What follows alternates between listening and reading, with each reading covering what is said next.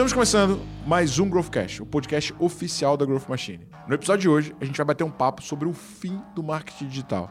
E para isso, junto com a gente, Davi Ribas, o maior especialista de criação de comunidade do Brasil, um cara que já fez diversos lançamentos que domina a fundo estratégia de viralização, criação de significado, primal brand.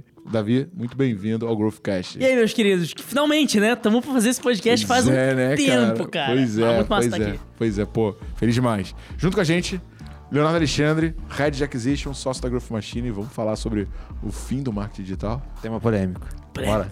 Então, é o fim porque o cara que mais lança decidiu virar presidente, é isso? Acabou o mercado. Então, como ele falou que eu não vou mais, vai cair alguns dígitos, né? A receita do mercado de Eu acho marketing que vai aumentar, na real, vai abrir espaço. Eu acho que aquela tendência que a gente tava conversando antes aqui, o que que tá acontecendo? Os grandes, eles estão ou falindo ou mudando de, de vida. Ou o cara vira, vai pra Maldivas, ou vai tomar ayahuasca, ou vira presidente, tá ligado? E os outros estão falindo, estão se fudendo, estão perdendo a graça, tá ligado? Estão sumindo. Isso vai abrir espaço pra novos líderes aparecerem. Pra nego que tava quietinho até agora, tava ali no bastidor, tava ali crescendo. Agora é a hora que esses caras vão sair do mainstream e aí os grandes líderes vão aparecer. Deixa eu tirar a notificação aqui. Vamos, vamos entender o contexto, né? E por que, que a gente está falando sobre o fim do marketing digital, né? E ainda mais a Growth, que é uma empresa B2B. Primeiro, né? O que, que a gente está vendo, Léo? Preço, preço do lead aumentando absurdamente. Né? O lead que no- ano- há um, 3, 4 anos atrás estava 3, 4 reais, hoje, cara, a menos de 16, 17 a gente não consegue, certo? É, tá cada vez mais desafiador, né? Você tem que ter estratégias cada vez mais elaboradas pra ter o mesmo resultado ali. Segundo ponto, estratégias de lançamento, que poucas pessoas conheciam, né? Se popularizou a tal ponto que você não aguenta mais abrir uma live no, no Instagram e ver lá um Zé Ninguém que leu três livros, usando cinco gatilhos mentais, te explicando como ele vai te ensinar a ser rico vendendo o curso sobre como ser rico, né? Não, é até engraçado que você pode entrar no YouTube, se você reparar nos recomendados lá, se você começar a assistir aula 1 de alguma coisa, ele começa a te recomendar aula 1 de um monte de coisas. E é tudo CPL. Tudo CPL.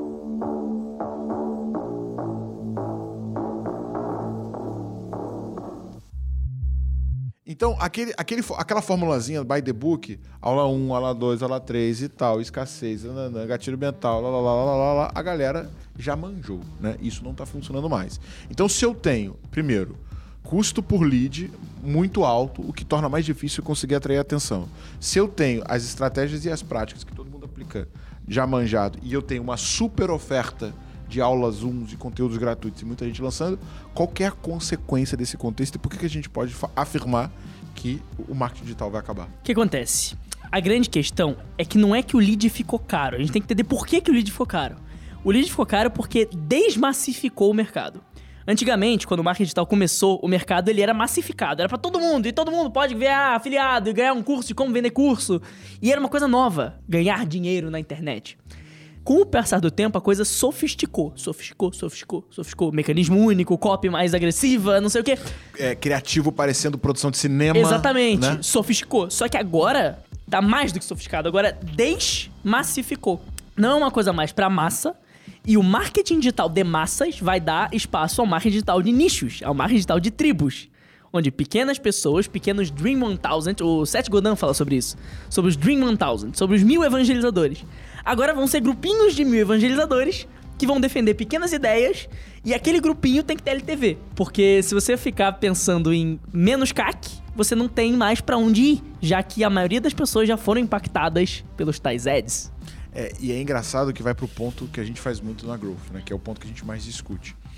É, é, é contra-intuitivo, né? A maioria das pessoas acha quanto mais, quanto maior é o meu mercado, ou seja, quanto para mais pessoas diferentes eu vendo, mais eu posso faturar, né? Que é o que a gente chama de mega nicho. Né? Então eu tenho vários nichos que eu atendo. Só que o que, que a gente percebe na nossa ponta que quanto mais segmentado, quanto mais você entende o teu perfil de cliente ideal e quanto melhor você se comunica, não sobre produto, mas sobre dores e sonhos que esse cara tem, consequentemente maior vai ser a tua taxa de conversão. Concorda, Léo? Com, certeza, sua comunicação vai ser muito mais assertiva. Você vai ter uma. Não só a comunicação, mas também. no a forma como você atrai, a forma como você converte em cada etapa do funil, desde materiais gratuitos até a, a ponta final lá, quando você está entregando o seu produto ou serviço em CS. Você tem toda uma comunicação alinhada. Geralmente a pessoa sempre pensa em marketing, sempre pensa só na primeira etapa, né? Ah, o anúncio. Ah, o conteúdo que eu vou fazer ali no topo. Não, isso tem que estar ligado com o seu final, que é o seu cliente executando a sua compra, ele já se tornando um cliente seu. Como é que você liga seu marketing com o seu serviço ou produto? Perfeito. Alguns estudos mostram que o fato de você usar um CRM simples, ele é o principal fator que trabalha para alavancar suas vendas. Pensando nisso, a Growth fechou uma parceria exclusiva com a Begin, que é da Zorro, que é uma empresa de tecnologia global, fornecendo um CRM orientado a fluxo e criado especificamente para suas necessidades e mais importante de tudo, que cabe no teu bolso. Você começa a usar o Begin gratuitamente, tá? A gente está deixando o link aqui na descrição do episódio. Ele não tem aquela coisa de ter que botar cartão de crédito ou contrato que vai te amarrar por X tempo, não. Vai lá agora, cria tua conta. Se hoje você está gastando uma baba com CRM e tal, e não está aguentando mais ver esse custo em dólar, migra para o Begin, você começa nele gratuitamente. Você que hoje não tem um CRM, que está usando planilha de Excel, tá anotando no caderno, cara, vamos profissionalizar isso. Não adianta você ter todas as técnicas de venda se você não está usando tecnologia para escalar. Link na descrição do episódio, vamos para cima. É, esse é o game. E assim, é louco porque as pessoas estão começando a descobrir. Isso é um, é um papo antigo. Só que o mercado, pelo jeito, tá começando a descobrir o que é LTV agora. Tava todo mundo, vou investir mais anúncio, vou investir mais anúncio, vou investir mais anúncio. Não importa acesso, não importa a qualidade do curso, não importa nada. Anúncio. O cara tem que converter e acabou. Escala, escala, escala, converte um monte, bota 100 mil pessoas na live pra fazer um pitch, converter 10%, fazer um milhão.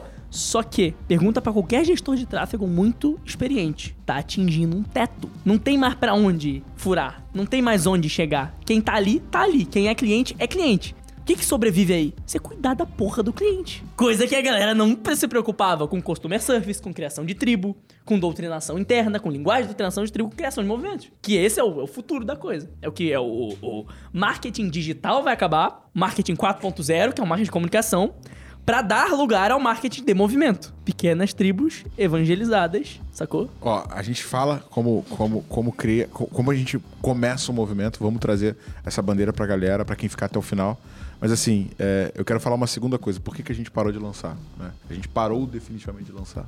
Então, ah, gostaria de me tornar aluno do Demanda Infinita. Não sei se teremos novamente essa oportunidade, né, Léo? É, agora tá mais escasso. E, cara, o que, que aconteceu? Né? Eu quero que o Léo dê o ponto de vista dele, mas qual foi a minha grande teoria, qual foi a minha grande tese quando a gente começou a Growth? É, cara, vendas né, é algo complexo, algo difícil, que se ensina muito errado. Né? Cara, TV Globo. O que a TV Globo ensina? Que o cara que vende, o cara que é bem sucedido é o vilão. Você reparou? O, o, o, vilão da novela é o empresário bem-sucedido que engana os outros. Né? Então, é, todo mundo tem a, a, a, lembrança de algum momento ter sido passado para trás por algum vendedor, onde você foi comprar uma peça de roupa e ele chegou para você e falou: Essa é a última peça. Né? Usou um gatilho da escassez. Né? É, quantas vezes a gente não viu isso no shopping? E, e, com essa imagem muito negativa, todo mundo olhou para vendas como sendo uma profissão de demérito, uma, uma um subemprego, uma subprofissão né? E como sendo a habilidade de vendas não sendo algo fundamental. Cara, você vai para faculdade, você pode fazer qualquer faculdade que você queira. No, em marketing, vai ter uma disciplina chamada gestão comercial. O que, que você estudou em engenharia sobre vendas? Nada. qualquer administração não tem, não ensina vendas. Para mim, cara, é quase como se fosse uma teoria da conspiração. A nova ordem mundial domina a habilidade de vendas e ela quer que isso não seja acessível. Porque a partir do momento que as empresas dominam como vendem, elas param de ser escravas. Né? Então, esse foi a grande bandeira que a gente levantou quando a gente começou a Growth. E nessa minha teoria, eu acreditava que eu precisava de duas coisas. Eu precisava de bons clientes grandes que me ajudariam a pagar a conta, mas eu precisaria construir uma estratégia de autoridade e o lançamento é um, um grande alavancador de autoridade. Cada vez que a gente lançava, a gente aumentava 5, 10 mil seguidores. Isso fazia com que a gente fosse reconhecido como principal especialista de vendas B2B do Brasil. E é a bandeira que eu carrego até hoje. Só que o que a gente percebeu no meio do caminho? Que o esforço para lançar, aquela história, né?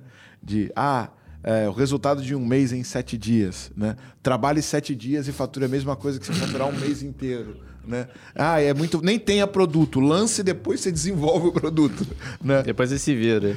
Cara, na verdade era 60 dias de trabalho, de muito trabalho. Era parar de fazer tudo o que a gente estava fazendo. Então eu parava de otimizar as outras áreas da empresa para focar único exclusivamente no lançamento. E o lançamento, cara, assim, nesse cenário que a gente está hoje, com lead alto, com um montão de gente lançando simultaneamente, é um risco bizarro.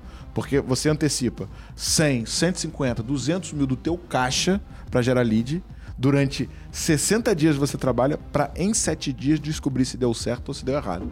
Fala aí, Léo. É o cenário do caos. A chance de dar merda é bizarramente alta. Porque se você errar uma coisinha na tua copy, ou se você fizer uma promessa que não converte, ou não alinhar o teu pitch com quem tá te seguindo, o que, que acontece, Davi? Sabe qual que é o rolê? Lançamento virou day trade no marketing digital. virou, virou opção binária. O cara acha que ele vai meter 300 mil e aí, pô, tem que comprar na odd pra fazer 500, tá ligado? Virou day trade. O cara acha que é só investir e, e, e vender. E vender na alta, tá ligado? Só que não é assim que funciona. A questão é a seguinte: as pessoas acharam por muito tempo que lançamento era modelo de negócio. Lançamento não é modelo de negócio, porra. Lançamento é pico de venda. Você tem que ter um perpétuo bem estruturado. O único modelo de venda que existe é o perpétuo. Não existe esse lançamento versus perpétuo. Só existe perpétuo, que é vender todo dia. Se você não vende todo dia, tua empresa tá dando prejuízo, porra. Tá ligado? Você tem que estar tá vendendo o tempo todo. E o lançamento, o que, que ele é? Ele é um pico intencional de vendas. O lançamento agora no mercado vai ser ressignificado para isso. Vai ser um perpétuo bem estruturado. E no meio desse perpétuo bem estruturado, picos de venda pensados com todo um storytelling para gerar injeção de caixa. Só que não é assim mais que eu vou investir, porra, 200 mil e trabalhar 60 dias para ver se no final vai dar bom. Eu já tô tendo um fluxo de caixa, eu já tô vendendo todo dia. Só que assim, é aquela coisa. A cada 20 leads que eu capto, dois compram. E os outros 19? Eu vou aquecê-los e fazer um pico. Faz sentido? Não, total. E, e, e, e, é meio doido, né, cara? Porque assim, o que, que a gente. E aí, assim, qual foi o grande ganho que a gente teve ao parar de lançar? Um, uma das guerras que o Léo tinha, e, e, era um grande problema que, que acontecia, era, cara, focava em lançamento, o que acontecia com o lead do nosso produto central? Ah, cai, cara, cai. Porque assim, um lançamento bem feito, né? Que você para realmente para construir, é, demanda muita, muita coisa. Você tem que estar tá acompanhando muita, muita coisa acontecendo ao mesmo tempo. É pesquisa, é a copy, é tráfego rodando. Agora imagina isso rodando com outras coisas em paralelo que não tem nada a ver com o lançamento em si. É, e como a gente tem duas BUs, a gente tem uma BU de aceleração, que é onde a gente acompanha os clientes, e, temos, e tínhamos a BU de educação, que é onde rodava o lançamento. Quando a gente estava nesses 60 dias de preparação do lançamento, cara, secava aqui. E os vendedores ficavam sem leads, sem oportunidade. E um resultado aqui que eu tenho perene, que é um resultado extremamente relevante, LTV recorrente mensal, pum, zerava. E aí o que acontecia? Por conta de fazer um lançamento que vai dar lá, sei lá, 3, acho que o nosso melhor rolo foi 6, né? Foi 5, alguma cinco coisa. alguma coisa. É, 5 vezes o investimento. É, eu vou parar de trazer um negócio que mês passado me trouxe 2 milhões de LTV. Mês passado me trouxe 2 milhões de LTV. Então eu abri a mão de 2 milhões de LTV para trazer 600 mil de receita, 500 mil de receita. Qualquer é lógica dessa Nenhuma lógica. Nenhuma lógica. E o pior, tá? Tem, tem, tem pior nisso aí nego não percebe, não faz conta, parece. Porque é a conta óbvia. Dá mais trabalho fazer o 6 em 7 do que o 6 em 30 todo mês. Pior que é mesmo. pois é, exatamente. É muito mais fácil tu vender um pouquinho todo dia e fechar a 6, ou fazer 7 em 30. É muito mais fácil vender um pouquinho todo dia e fechar o 7 em 30. Porque você tem todo um processo rodando. Você cara, não precisa ele, se matar para isso. Ele falou uma coisa muito interessante que eu não tinha pensado, cara. Muito interessante. Já valeu o podcast. Olha, não. Não, não foi isso, cara. Porque olha só, o que, que a gente percebeu Cara, a gente, né, cara, é muito orientado a dados, né? Tudo Sim. nosso é métrica pra caramba. O Léo, puta, velho, viciado em planilha, em dashboard, na porra toda. O que, que a gente notou? Time to responsive é o tempo que você leva para se conectar com o prospect a partir do momento que ele se, se cadastra. Quando a gente consegue deixar, deixar esse time to responsive inferior a 20 minutos, a taxa de conversão é quatro vezes mais alta. Porque, é claro, o cara acabou de cadastrar, você liga para ele, ele tá ainda pilhado, empolgado, Sim. quer falar contigo. Agora, se você leva três dias para falar com esse cara, esse cara muitas vezes nem lembra que se cadastrou. Não atende. Na tua landing page não te atende mais. Né? Já acabou. Tava empolgado naquele momento, agora não quero mais. Agora você imagina um lançamento que você capta lead durante 45 dias e a criatura tem que lembrar que vai acontecer uma live que não é para ele, que é para todo mundo né? E o dinheiro que é gasto para ficar lembrando o cara disso, poderia ser gasto em tráfego direto para trazer o lead quente e vender para ele no mesmo dia. Cara. então, assim, é esquizofrênico. Né? É esquizofrênico. E, cara, e, cara, e pensa aí. O quanto a gente evoluiu e otimizou. Do momento que a gente parou de lançar para o momento que a gente tá agora. Cara, o nível de evolução foi absurdo, foi absurdo. Uns 10 anos, cara. Não tem Sem nem... contar paz, né? Não, isso que eu tava falando, porque, cara, lançamento todo mundo só viu o lado bonitinho, né? Mas, pô, a hora que tá dando problema, eu termino não doente existe hora. Eu termino doente. Todo lançamento eu termino doente. Não existe hora, né? Tipo, tem que resolver. E resolver rápido. E o nível de pressão no time, de porra, liga, o cara. Velho, agora, o que que esse cara falou? Que pra mim, cara, assim, sério, eu estou absurdamente feliz com a reflexão que você me gerou, cara. Ah. Faz o lançamento, que vai acontecer aqui, mas todos os leads que se converterem no lançamento a gente qualifica e já vende no mesmo dia. É? Não espera chegar na porra da live, caralho. Mas é, cara, o que, qual que é o funil? Que pra mim é o funil genial. É o lançamento fake. É uma lista de espera turbinada com muito tráfego. Vai abrir, vai abrir, vai abrir, vai abrir, vai abrir, mas já tá aberto. tá ligado? Você vai, vai abrir, vai abrir, vai abrir, vai captando o lead. O cara, meu Deus, urgência, vai ter a live, deixa eu me inscrever. No mesmo dia, equipe comercial. E aí, mano, você recebeu uma proposta, você foi selecionado. e você faz um lançamento no perpétuo. Cara, sabe o que que acontece? Porque assim, um lançamento ruim, tá? Ruim. Quanto você pagou no lead? Ruim. Cara, eu acho que o pior foi uns 9. 9. Quanto custa teu lead hoje? Cara, depende da etapa do funil. Tá, mas Pô, sábado, que a gente explodiu de gerar lead. Pô, tava 6 reais. Se a gente faz essa parada escalando e, tipo, qualificando on time e já jogando pra 10x. Detalhe, foda-se o quanto você paga no lead. Porque é produto com LTV. E produto de high ticket com LTV, pau no cu do preço do lead. O importante é impactar o cara o mais rápido possível, encantar esse filho da mãe, pra ele ficar contigo. Porque tu pensa, ah, paguei 15 reais no lead, que comprou três vezes seguidas um bagulho de 20 mil reais de você. Não deu ROI? Sim, exatamente. Porra!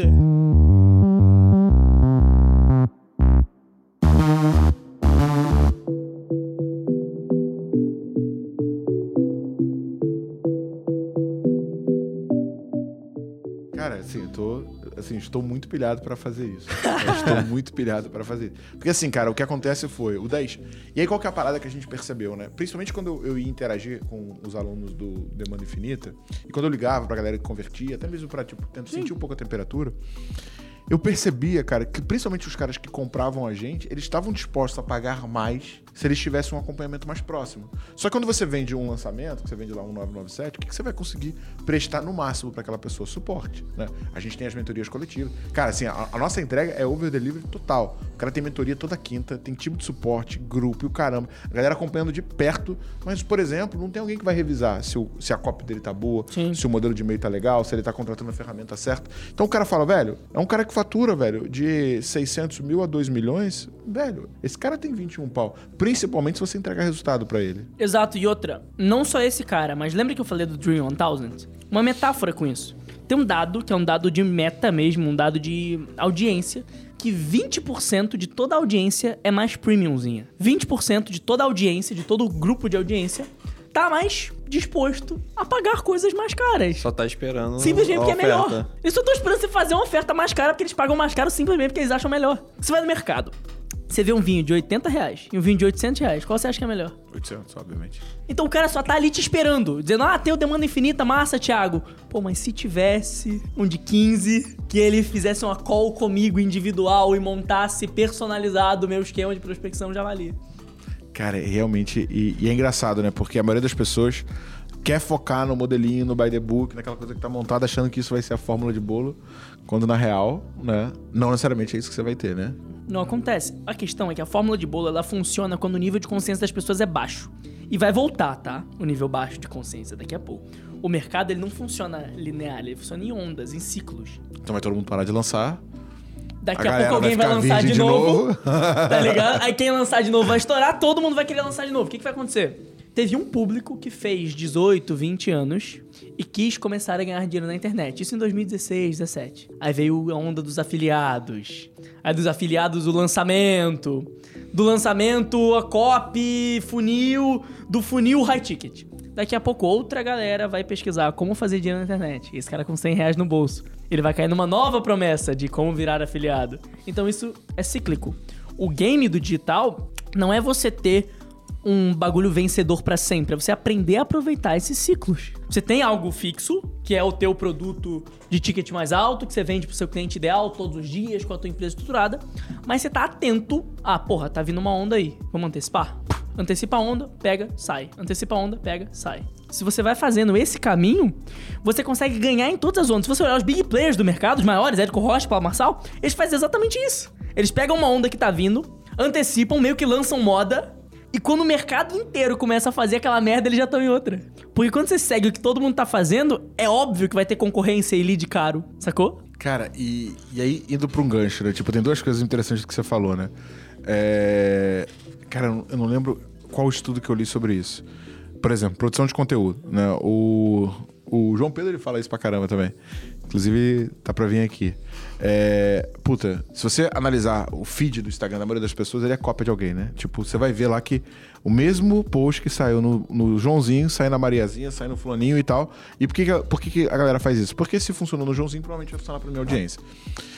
E o, a, a cópia de, de um conteúdo, a cópia de uma publicação, a cópia de um short, a cópia de um Reels, a cópia de um carrossel, ela é uma economia de energia. O teu cérebro é a máquina de buscar economia de energia, né? Eu quero gastar menos energia e ter mais resultado. Só que o que acontece é o seguinte, quando você começa a copiar, você manda uma mensagem pro teu cérebro que é, você não precisa mais ser criativo e gastar energia concebendo coisas novas, uma vez que você já aprendeu como você copia, né? Então, a partir desse momento, tua capacidade de criação, ela zera. E é nisso que as coisas saturam rápido, porque todo mundo entra nesse loop. E aí você vai ver, o Instagram da noite pro dia virou o carrossel para todo mundo, né? Aí depois vira lá, é, podcast, câmera do lado, música de. É, vai vir uma coisa foda no final do que esse cara vai falar, e aí ninguém aguenta mais ver essa porra, né? E, e que é engraçado, cara, que tem um cara que copia a gente pra caramba, né? Não vou citar nomes, mas hoje meu time mostrou um negócio que ele fez assim, igual. E, e, cara, e muitas das vezes a gente olha a, essa questão desse atalho de energia, de poder copiar e acha que isso vai ser uma alavanca, mas só que o que acontece? Quando você é o cara que está copiando e o cara que está me copiando, ele está primeiro dando uma programação para o cérebro do tipo, não precisa criar algo novo. Só que se você copia, você está 20, 30 dias atrás de mim. Porque aquilo que eu estou fazendo agora não é a mesma coisa que ele está copiando. E eu já aprendi três, quatro coisas distintas, porque o meu cérebro está sendo estimulado o tempo inteiro a fazer algo novo. E aí, meu amigo? É por isso que a saturação no mercado vem rápido e que não é para você seguir onda. Por exemplo, Henrique Marinho, tá ligado quem é? Não. Henrique Marinho foi o filha da puta que lançou que lançou neste mercado aquela porra daquela cópia do Me Dê 30 Minutos e Nós Eu e Você. Da sessão estratégica. que todo mundo começou. Tá fazendo. Na mesma semana. Ele lançou isso anos atrás. Mas agora ele deu uma bombadinha e aí todo mundo começou ao mesmo tempo. Me dê 30 minutos e nós eu e você. Me dê 30 minutos e nós eu e você, alguma coisa. Só que começa a acontecer. Um monte de nego sem resultado nenhum. Tipo, quatro dígitos faturados. Tem, me dê 30 minutos nós e você vamos ensinar a escalar seu negócio. E começa a piramidar a parada. Só que ele já tá no master do Russell Brunson lá, pegando o novo funil. Foi o que tu falou. E o mercado inteiro naquela velhice de fazer uma parada, ver que tá todo mundo fazendo e ficar no pertencimentinho. Que é isso que aconteceu com o lançamento por muito tempo. Ah, tá todo mundo lançando, então deve estar tá dando bom pra todo mundo, né? Aí o cara cai na ilusão. Ao invés dele criar um modelo novo ou ir procurar um modelo novo que podia fazer ele acelerar muito mais rápido. Então as tendências estão vindo, estão vindo forte e o nego não tá vendo, porque estão presos no me dê 30 minutos e nós é você. Cara, e aí a diferença de você olhar pro retrovisor ou você olhar Exatamente. pra frente, né? Agora tem uma coisa, Davi, que é o seguinte. É, cara, quando né, a gente fez uma live lá atrás, quando eu encontrei teu conteúdo, de cara eu falei, cara, esse moleque é, é brabo, é brabo. Hum. Cara, tem um podcast do Jovem Nerd com o Paulo Coelho. Não sei se você já ouviu esse podcast. Podcast Não, quero ver. É muito bom e é antigo pra caramba. E o Paulo Coelho, ele conta a seguinte história que ele, né, tipo, a grande virada do Paulo Coelho foi quando ele encontrou o Raul Seixas. Se você uhum. jogar na Wikipedia agora Paulo Coelho e pegar os livros que ele, que ele lançou antes do Alquimista, é, Manual do Vampirismo, Alquimia Quântica, é só coisa absurdamente complexa que 15 nerds no Brasil conseguiriam entender, entendeu? E ele, né? E, e aí quando, quando o Raul Seixas, e o Raul tinha uma revista sobre ufologia, né? E eles se encontraram por causa dessa revista, porque o Paulo também gostava de ufologia. E aí o Paulo começou a mostrar as coisas dele pro Raul Seixas e tal. E aí, aí o Raul Seixas vira pro Paulo assim: ai, bicho, tu é inteligente pra caralho, hein? Mas eu vou te falar, tu não vai vender nada, mano. Porque ninguém vai te entender no nível de complexidade que você tá agora. E isso foi meio que um estalo pro Paulo Coelho. Ele falou assim: caraca, mano, esse maluco tá certo. Se eu continuar com uma comunicação muito complexa, ninguém vai me entender, né? Aí o que, que ele veio dali? Ele pegou lá o manual do vampirismo, enxugou, botou autoajuda pra caramba e. Guerreiro da Luz. Guerreiro da Luz. Pronto. o, que, que, que, é o mesmo cara. É o manual do anti-vampiro, que é o Guerreiro da Luz, é o cara Sim. do bem. Ou, ou, então ele pegou lá o outro de alquimia quântica avançada e lançou. Alquimia Quântica Avançada e Segredos da Manifestação do, do Aleister Crowley. Ele falou e cortou, botou só alquimista. Zica o livro, inclusive. Que vendeu pra caraca, é o É. best-seller em todas as línguas. Ninguém tem. É um best-seller Ninguém vendeu mais livro que o traduzido. Paulo, é, né? No mundo, ninguém vendeu mais livro que o cara. Então, assim, é o poder de você simplificar a tua linguagem. E, a primeira, e o primeiro short que eu vi o teu é tu andando, assim, acho que você tá no, tipo no Você na estacionamento. academia, no É. estacionamento, falando de arquétipos. É, aí o cara fala assim: é, por que, que a maioria das pessoas é, fica resmungando e tal? Porque eles têm o, o arquétipo do órfão. E eles deveriam ter o arquétipo do guerreiro. sei lá. Tu fala uma parada dessa, assim, agora.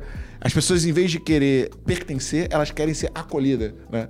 E aí eu falei assim, cara, esse moleque é gênio, mas pouca gente entendeu o que você estava falando ali. E como é que foi esse teu processo de se simplificar e tu escalou absurdamente? Sim. Né? Eu entendi que eu precisava emburrecer. Por isso que eu travei. Eu, eu- eu precisava. Não, cara, o Negro me falou exatamente Eu a mesma coisa. emburrecer a minha linguagem.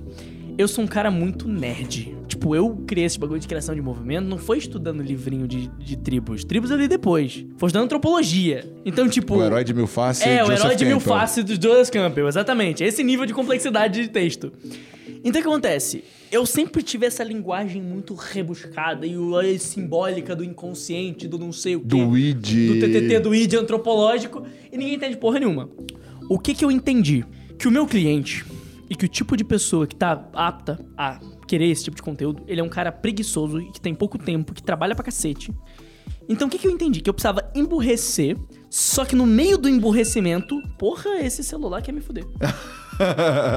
no meio do emburrecimento, jogar pérolas de sabedoria. Então isso foi o que me fez escalar. Como assim? Eu venho com a comunicação completamente burra. Pra você ganhar dinheiro hoje, pra você vender mais no seu negócio, você precisa construir uma tribo. Porque a tribo tem a ver com o espectro da identidade das pessoas, onde elas precisam pertencer a alguma coisa porque tem um orfanato inconsciente. Ou seja, elas não são tão felizes consigo mesmas e por isso precisam de um grupo. Você percebe? Que eu abro o loop de um jeito burro, jogo um profundão no meio e aí fecho de um jeito burro. Por quê? Porque tu não, entre... tu não entende o profundão. Tu entende o resto, mas fica impressionado com o profundão. E aí tu quer saber o profundão. E aí tu vem atra- atrás de mim. Caraca. Faz sentido. Entendeu? Caralho, né? Faz E sentido. aí, isso, isso é uma estratégia de. Que eu tava falando pra vocês mais cedo. Setup, clímax, solução. Que é o quê? Setup, eu jogo um negócio. É por isso que você tá vendendo pouco. Te machuquei. Aí tu veio. Mordeu a isca. Por quê? Você tá vendendo pouco porque você tá muito preocupado com o CAC baixo. E muito pouco preocupado com o LTV. O que você precisa fazer pra aumentar o LTV é construir um movimento, uma ideologia baseada em ideal, líder, inimigo, comunidade e doutrinação interna. Opa, que porra é essa? Basicamente, você vai fazer um monte de coisa repetitiva pro teu público repetir também. Sacou? Cara, e é engraçado, né? É... Assim, se você pegar, por exemplo, o Thiago Negro, né? Ele, cara, eu, eu tive lá com ele, a gente foi trocar uma ideia e. E aí no final lá, tipo, deu, deu falar os pontos que ele queria e tal. Eu falei, cara, me conta, como é que você conseguiu escalar tanto? O que, que você fez, né? E, e eu perguntei várias vezes a mesma coisa, ele me respondeu sempre a mesma coisa. Que dá raiva, porque ele responde numa simplicidade absurda e fala assim, pô, não é só isso. Ele falou assim, cara, o meu segredo foi YouTube. Eu fiz YouTube e ninguém faz YouTube. Aí eu falei assim, tá, cara, mas como assim? Cara, ninguém faz YouTube e eu faço YouTube. Eu falei, tá, como assim ninguém faz YouTube? Cara, fala um cara que lança e que tem um bom YouTube. Fala aí um cara que lança e tem um bom Não YouTube. A Érico Rocha. Cara, o YouTube do Érico Rocha, você olha lá, tem, sei lá, 3 milhões de inscritos, o vídeo dele bate 5 mil, 6 mil, né? Tipo, não é bom. Ah, fala qualquer outra pessoa aí. Os caras não têm atenção ao YouTube que nem o negro tem. Né? E aí outra coisa que ele falou foi essa. Ele falou assim, Thiago, é, se eu- a aula que eu. A minha aula é profunda, mas é uma aula rasa, né? Eu tenho uma profundidade sobre o tema, por exemplo, sobre falar sobre M&A, né? Sobre fusão e aquisição. Sim. Eu vou falar que a CVM, o caramba, mas eu vou explicar que qual- qualquer pessoa possa entender. A aula que eu gostaria de dar não é essa, é fazer análise de balanço, é, medir EBITDA e o caramba, e a influência do EBITDA sobre o valuation. lá. Só que se eu falar isso, ninguém me assiste. Então eu precisei emburrecer para poder aumentar a minha escala, né? Ele é tesão. O segredo da didática tá no tesão. Como assim tesão? É como se fosse um T gigante. Você começa generalista em tudo, você vem especialista em uma coisa só e termina generalista. Olha os vídeos do Thiago Negro, é todo nessa, nesse formato. Ele aprendeu a conseguir ser generalista em tudo pra captar todo tipo de público. E o cara que ele realmente quer, que é o que faz parte da tribo dele, é o cara que entende o papo de especialista. Mas pro papo de especialista dele dar dinheiro, ele precisa manter o papo generalista o tempo inteiro. Pra só aquela pequena parcela ir pro EBITDA e pra análise do gráfico da puta que te pariu. A maioria quer saber, ah tá, como é que eu transformo mil em um milhão? É. Tá ligado? Sem cortar o cafezinho. Sem cortar o cafezinho, exatamente. Aí você tem que ir nessa frequência, sacou? Cara, agora, que, que você vê, né? Antes da gente entrar em comunidade, o que, que você vê que vai ser é, a próxima onda, né? O que, que a gente vai ter agora? Porque, né? Física, né? Não existe espaço vazio, né? Todo espaço vazio é preenchido. Então, é, a galera que hoje acha né, que lançamento é, é modelo de negócio.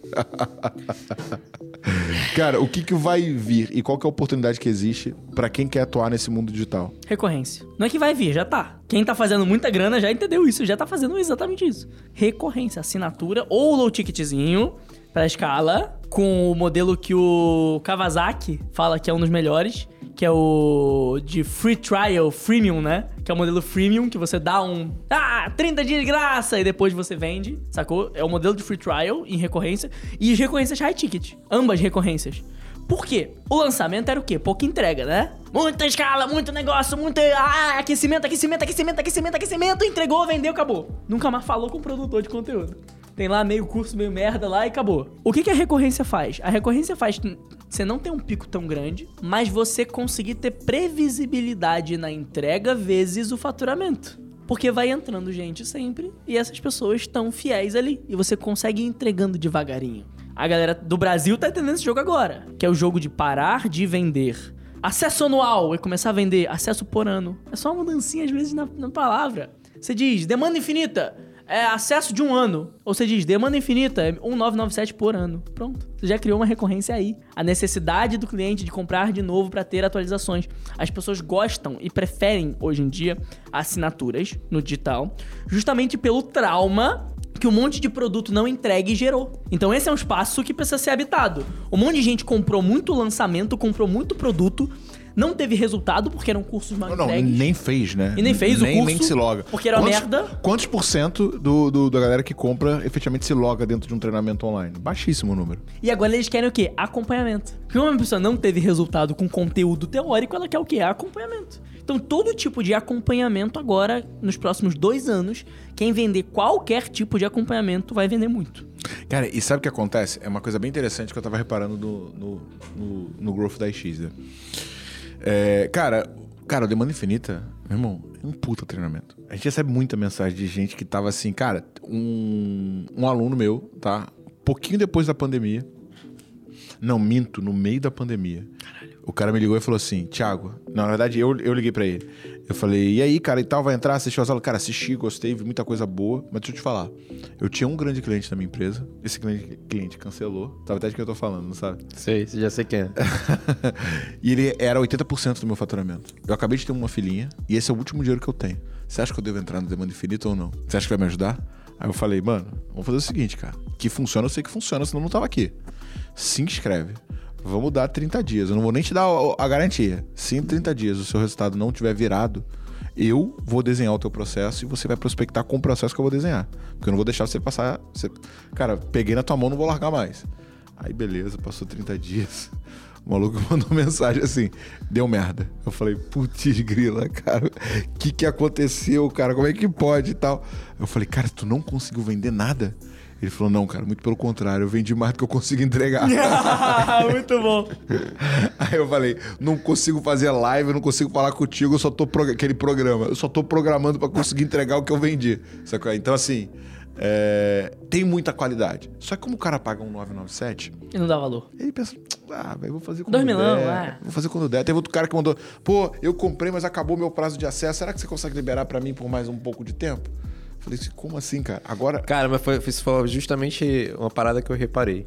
Por isso você tem que ter vários produtos. Pra cada etapa. Pro cara, realmente, ele tem que sentir que, cara, é significativo o valor. Teve um dos alunos nossos que comprou, inclusive ficou com várias dúvidas pra comprar e tal. Por acaso me mandou mensagem, eu vou tirei as dúvidas, não sei o quê. Só que eu não só fiz essa etapa da venda. Falei, você é o CS. Eu não tinha nem que fazer isso, eu virei o CS do cara. Falei, toda semana eu vou mandar uma mensagem. Botei programado lá, mandar uma mensagem pra fulano, pra ver aonde é que ele chegou no curso. Caralho. Fiz isso durante um mês. Cara, passou um mês. Ele terminou o módulo 1, que é a introdução. Depois eu fui parei pra analisar. Sabe por que, que ele só terminou o módulo 1? Porque a empresa dele era maior, não tinha necessidade. O valor que ele pagou ali. Era irrisório. Cara, era irrisório. Mas é. Porra. Entendeu? Era irrisório, em frente ao que ele faturava, entendeu? E aí eu e aí depois, um tempo depois, sei lá, uns dois, três meses depois, ele falou: Cara, peguei uma virada de chave ali dentro do curso e tal, não sei o que, tripliquei o faturamento da empresa. O que, que foi? Ah, foi tal coisa. Eu falei, pô, esse é o módulo 2. Cara, mas é que Imagina cê- se o mas é cara que cê- tivesse assistido tudo. Mas é que pra esse cliente, talvez ele aplicasse mais se você só fizesse uma oferta mais cara. A mesma coisa, a né? mesma coisa. Aí, foda-se a entrega, cara. O caralho. Cara, quase que eu fui. Virou meme isso aí, corte meme. Foda-se a entrega, tá ligado? A entrega não é o que importa. Porque às vezes, eu senti isso, tá? Eu nunca faturei tanto com as minhas consultorias depois que eu entendi que, na verdade, eu estava fazendo a entrega certa pro público errado. A mesma entrega dá pra ser cobrada 5 e 35 mil reais. Qual que é a diferença? Pra quem, porra? E qual que é o momento do cara? Às vezes era o mesmo módulo 2 que o cara falou, porra, triplicou. Mas se você tivesse feito esse módulo 2 personalizado com ele no Zoom, você podia cobrar 15 vezes mais pra fazer Exato. isso. E ele ia Exato. falar, nossa, mudou a minha empresa, muito obrigado, quero renovar. É só o tipo da oferta pro tipo do cliente, sacou? Isso é, é jogo grande, é tu entender isso. Mas aí, cara, quando a gente foi pro Growth da X, que é esse produto né, de um acompanhamento mais próximo, cara, tu já viu o engajamento da parada? Porque, Assim, a gente mede tudo, né, cara? Então, assim, a gente tem métrica de login, logout, entrega, avanço, caramba e tal. Mano, tipo assim, o engajamento é de 95%. Que, cara, que, que O treinamento. cliente que paga mais caro se dedica mais. Assim, é, o Growth da X não é, não, é um, não é um curso, não é um treinamento. É um processo de transformação. Né? É um, acom- o cara vai ser acompanhado, o processo dele vai ser revisado. Inclusive, você que está ouvindo esse podcast e quer entender como funciona o Growth da X, link aqui na descrição do episódio. Se estiver ouvindo pelo Spotify, se estiver no YouTube, link no primeiro comentário. Pode se cadastrar, você vai ter um diagnóstico gratuito. Meu time vai te mostrar como funciona. Mas o que acontece? 95% de engajamento. Tem 5% que não está avançando. Por quê? Dois motivos. Primeiro, todos os clientes são acompanhados por um mentor. Tem uma proporção de mentor por cliente, mas é um volume infinitamente menor do que um CS dentro de um, de um treinamento. Segundo, tudo que o cara faz é validado. O cara só pode avançar para a próxima etapa quando ele entrega a etapa que ele se encontra. Não é igual o Hotmart que você se loga e tem tudo para você Sim. assistir na ordem que você quiser. Cara, as próprias streams estão fazendo isso. Não sei se você já reparou, né?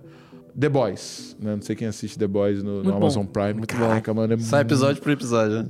toda sexta-feira episódio novo. Aí você fica religioso de ir lá toda O que, sexta-feira. que eu tô fazendo? Dopamina, criando hábito, É lógico. dando recompensa. Claro. E eu fico aqui ansioso, né? Mesma coisa no 10x. Você não pode fazer o 10x inteiro. Teve gente que avançou 25% em uma semana, né? Que o Rodrigo ficou maluco. o cara entrou, meu irmão, fazer valer o investimento. Mas o que que acontece? A gente tá acompanhando. O cara parou de se logar. Está mais de dois dias sem se logar. Meu time, o que, que ele faz? Liga. E aí, mano? Liga. Sabe qual, é- sabe qual é a variável do mentor que acompanha ele? Hum. Avanço dentro do projeto. Se o cara não avança, o mentor não tem variável. O que, que a gente fez? A gente criou um modelo à prova de não engajamento. E é o produto certo pro cliente certo com a entrega certa. Aí quando você alinha essas três coisas, você pode escalar até o caralho que o preço do lead, foda-se. Esse é o modelo do digital que ainda vai existir após o fim do digital. Só que a gente tem alguma- alguns implementos para fazer no 10x. Né? O primeiro deles é se tornar eterno. né? Hoje ele não é eterno, hoje ele dura seis meses, mas vamos fazer essa modificação. Não sei se quando esse, esse, esse podcast for lançado. Já vai ter feito. Já porque vai ter gente feito. tão rápido, né? É, já tão rápido, né? Essa já é versão. Se parar pra pensar. E segundo, segundo, combinar ele com uma imersão, né? Então a gente já viu que existe uma necessidade de imersão presencial, que combinando Tem os dois se torna aí. nitroglicerina. E aí, você que é o cara que me copia, tá ouvindo esse podcast, se você copiar isso, provavelmente vai ser. Já vai estar atrasado. Já vai estar atrasado. Porque a gente já lançou alguma coisa nova. Já fez a imersão, já aconteceu. Cara, criação de comunidades, né? Até é, antes da gente criar comunidade, cara, teve uma parada que você falou em, um, em um podcast que eu ouvi que. Cara, que é verdade, mano. Aí, na boa, quando eu falo essa história de, de nova ordem mundial, saca? Sabe, sabe qual é a teoria da nova ordem mundial ou não? Não, não. A teoria da nova ordem mundial é uma teoria da, da conspiração. Acredita que existe um pequeno grupo de pessoas que tomam as decisões do mundo. Por exemplo, o Covid foi algo é, Criado. criado em laboratório e a nova ordem mundial usou isso para provavelmente fazer uma conversão de moeda para uma cripto, não, ser mais dólar, e, am- ampliar o controle. Então existem 20 famílias que fazem parte da nova ordem mundial e eles tomam a decisão sobre quem vai ser o próximo Papa, quem vai ser presidente dos Estados Unidos, que guerra começa, que guerra não começa, se vai ter pandemia ou não. É, existe ou não existe? Não sei. Se eu desaparecer, talvez ela exista, tá, galera? Porque isso é um assunto que a gente não pode tocar. Mas. Cara, tem muitas coisas que parecem, sabe, tomada por uma decisão maior. Por exemplo, faculdade. Você reparou? Faculdade de escola, né? O mais esperto que o diabo. Pra que, que- pra que serve faculdade de escola? Pra alienar a pessoa. Por que, que você faz faculdade? Pra no final ter um diploma e conseguir um emprego, né? É pra isso que você é treinado, pra ser funcionário. Onde no mercado que você trabalha já saturou tudo que você aprendeu na faculdade. né? E você vai ver um cara que faz copyright e lançamento ganha 10, 15 pau, enquanto um advogado que estudou 5, 6 anos Tem que seguir o GPS e dirigir. tem que pegar passageiro no Uber. né? E. Então, pra mim, isso, isso, isso é um dos sofismos de uma ideia falsa que se cria pra se escravizar as pessoas e colocar lá dentro de caixinhas. Outra coisa, né, que foi o que você falou. O que, que o brasileiro escuta quando vai pra balada? Sertanejo. Ó, música de corno, música de putanheiro e música de gente triste. Essa combinação, você acha que tem prosperidade aí? Óbvio que não vai. Por quê? Olha a letra do negócio, cara. Ó, pesquisa de Masaru Emoto, tá? Ah, Davi, é pseudocientífico. Foda-se. Se você for ver o que é pseudocientífico, que não é tudo é pseudocientífico. Sacou? Porque a ciência, ela é uma coisa que vai se descobrindo no meio do caminho. Não existe uma ciência máxima. Então, assim, Masaru Emoto. Japonesinho gênio que percebeu que as moléculas da água são influenciadas pelo som e pelo tônus das palavras. Então, hum, de acordo com a frequência da música, ou de acordo com as palavras que você emana, que acontece? Aquilo te libera frequências, energia. E essa energia influencia nas suas células, assim como nas células da água, porque o seu corpo é 70% água. O que acontece? Se você escuta uma música de baixa frequência, você abaixa a frequência da sua vida e você vai se jogando cada vez mais pro buraco. O problema é que o brasileiro é tão retardado que ele associa isso à diversão. Ele acha que é divertido escutar uma música sobre traição, uma música sobre bebedeira, sobre alcoolismo, sobre putaria desgovernada, sobre promiscuidade. Ele acha que isso é normal. Aí se pergunta e acha que a culpa é do governo. Mas na verdade a culpa é da falta de cultura e de arte da vida das pessoas. Cara, aí você sai do escritório sexta-feira. Aqui na esquina tem a desgrama de um sertanejo abarrotado de gente que tá ali tomando cerveja e porque eu sou corno, e porque a minha vida é ruim, e sei lá o quê.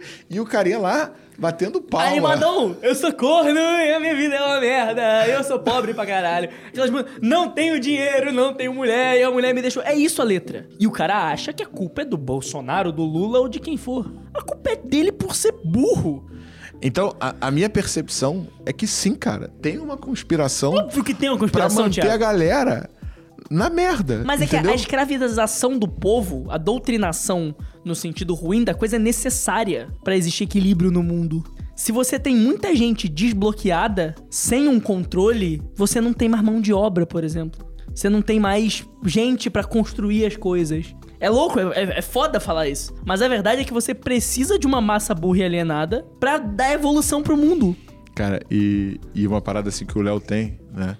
Que Se todo Léo- mundo for gênio, fudeu. O Léo é um dos caras mais inteligentes que eu conheço e ele teve um excelente coach, né? Não é? Que Sempre. desbloqueou várias vezes, né? Várias vezes. Que é a mãe dele. sacou? a história do carro, que- como é que é a história do carro, cara? Que eu também falou que ia ter dois carros, como é que foi? a coisa? Não, três. Três carros. Como é que foi essa história? Conta aí. Não, uma vez ela chegou assim, olhou pra garagem ali na janela da sala, que a janela fica meio alta assim, né? Olhou assim, essa garagem tá meio vazia. Vou comprar três carros. O que, que ela faz? É diarista. Aí eu olhei assim, porra, comprar três carros, mas eu, eu não vou falar nada pra não desmotivar, né, também. não, na minha cabeça, história. Ela parou assim, até final do ano. Eu, Meu Deus. Porra, mas a gente não tá no começo do ano. Eu Olhei, parei e pensei, porra, não tá no começo do ano, né? E aí, outra semana ela começou, agora tem dois empregos. Agora eu tenho três. Não, agora eu faço uma logística assim, assim, assado, vou pra um lugar aqui, vou pra outro ali e tal. Não, agora eu não vou mais nesse aqui não, que tá pagando muito pouco. Vou no outro aqui que paga mais. Aí foi mudando as coisas ali na rotina dela, no dia a dia, aí passou a cobrar mais, passou, tipo, trabalhar em apartamentos próximos, assim, porque, tipo, ela sai de um e ia pro outro. Sim. Ela, cara, cara, em vez de ela fazer uma diária, ela fazia três, no mesmo dia. Comprou a porra do carro. Comprou três carros. Cara, e o que, que eu falo pro meu time, né? Eu, ah, ah, em março, foi março que eu assumi o 10X? Foi, foi. foi Em março, bem. tipo assim, né? um- tinha um líder de vendas que saiu. Não tava muito bom o processo, a taxa de conversão tava baixa. Eu falei, cara, eu vou contratar outro líder ou eu vou brincar com o que eu gosto de brincar, né? Falei, vou tocar esse time. E aí, comecei, comecei a recrutar, trouxe dois vendedores, e, e, aí quando os caras começaram, tipo, pô, a galera né, acompanha, vê os Sim. vídeos, o cara fala assim, pô, o Thiago vai me ensinar muito hack, muita técnica de vendas. E a primeira reunião com os caras assim, tava pra ver a frustração no olho deles. Eu falei assim, eu não vou ensinar técnica de vendas pra vocês. Aí eles me olharam assim, tipo, como assim? Eu vou ensinar pra vocês mentalidade. Você não precisa de técnica de vendas. Porque se você tiver mentalidade, todas as técnicas de vendas que existem no planeta estão disponíveis, publicadas em livros, em vídeos no Você YouTube. vai lá e pega, né? Você Se pega. apropria, foda-se. Agora, se você criar a mentalidade de que você pode, de que você merece, de que você consegue, qualquer coisa entre onde você tá e onde você quer chegar é apenas um detalhe. Mas aí a gente volta pra questão da doutrinação.